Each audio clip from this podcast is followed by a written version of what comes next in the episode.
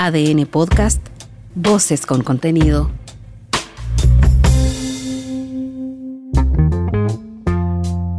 Hola, soy Mauricio Hoffman y este es Punto Aparte, un espacio de análisis sobre las noticias en las que vale la pena detenerse y dar una segunda mirada.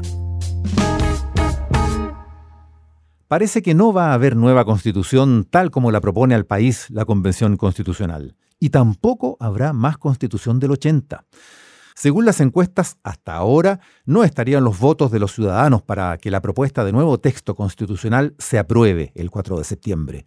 Y si el panorama se da vuelta, empiezan a insinuarse compromisos de mejoras que la dejarían bien distinta, aunque fuera aprobada.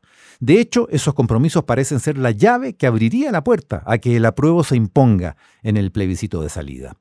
Por otro lado, tampoco habrá constitución del 80 o de 2005, según como se prefiera llamarla. No hay posibilidades de sobrevivencia de la constitución vigente, aun cuando gane el rechazo.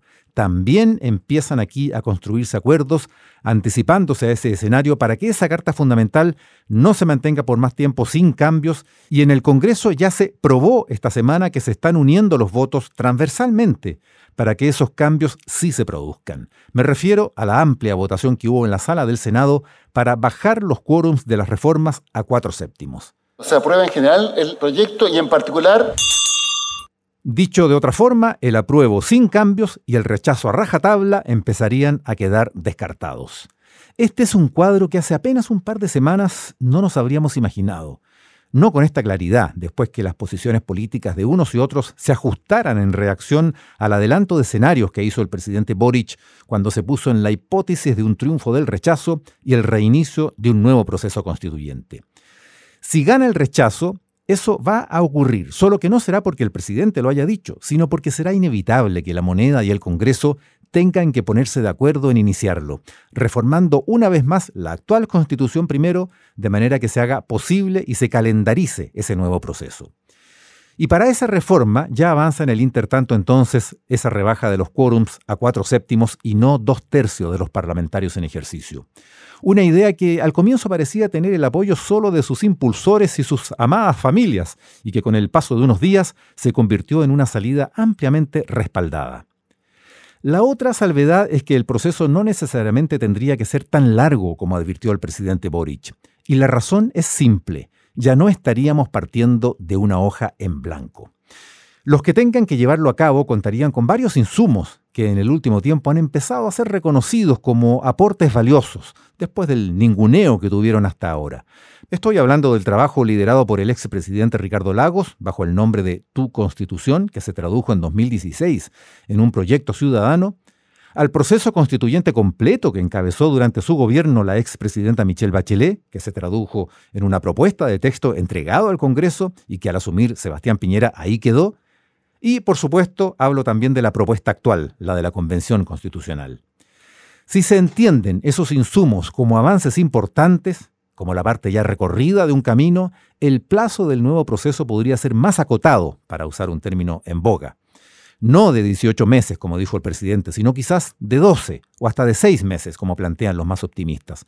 O un plazo intermedio, en esos rangos, que despeje por fin las incertidumbres en un tiempo razonable casi podemos redactar algunas frases que necesariamente tiene que tener esa futura constitución.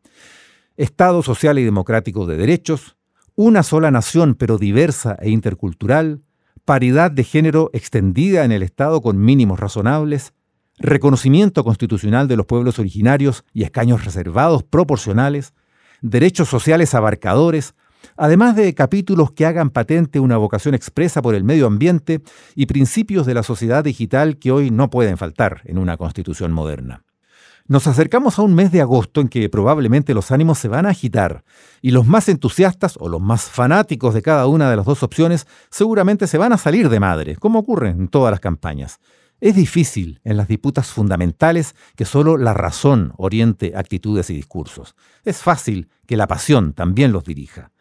Pero habría que reconocer que más allá de las declaraciones públicas y las alocuciones encendidas en una sala del Congreso, las acciones y los votos políticos están sorprendiéndonos por ahora por la confluencia que están mostrando y no por la polarización.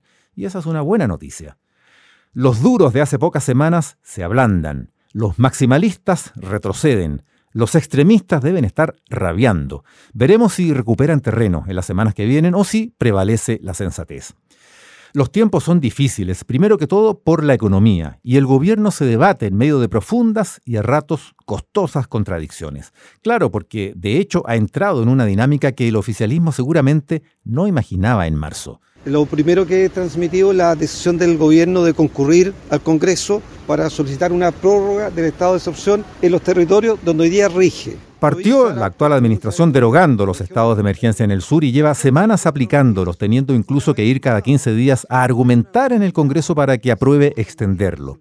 Acaba de anunciarse este jueves una nueva decisión de prórroga, además porque no quedó otra, después del traspié que sufrió el Ejecutivo con el proyecto de infraestructura crítica. Claro que es costoso porque por meses el actual oficialismo combatió en el mismo Congreso, cuando era oposición, ambas cosas, los estados de emergencia y el proyecto de infraestructura crítica propiciado por la derecha y el anterior gobierno. Y así también declaraba la guerra a la focalización de los programas del Estado por considerarla neoliberal y preconizaba los derechos universales, beneficios para todos, incluso para los ricos, porque si eran universales había que asegurarlos también para ellos. La focalización sin embargo, está de vuelta, en gloria y majestad.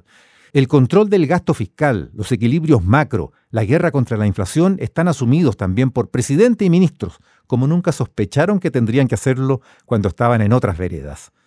Si algunos hablaban de fijar precios cuando todavía no estaban en el poder, ahora el propio presidente Boric argumenta enérgico que ese es el camino más directo a generar mercados negros.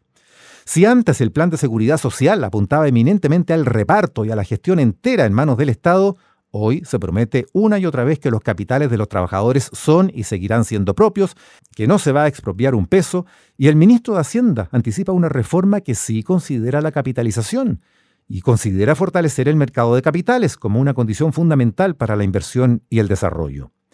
Y si la derecha habla ahora de derechos sociales, de pueblos indígenas con pleno reconocimiento, del derecho humano al agua, de paridad de género, de protección del medio ambiente y la biodiversidad, bueno, vemos que unos y otros pueden cruzar el Rubicón, para usar una frase que se repite aunque no se sepa qué significa.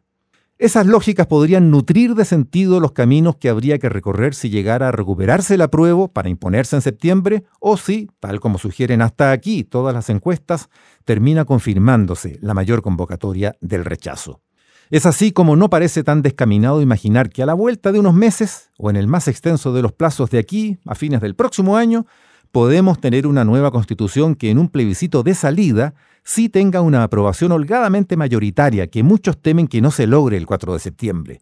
Porque eso sí, en cualquier caso, se nos promete que los ciudadanos tendríamos que dar el visto bueno final.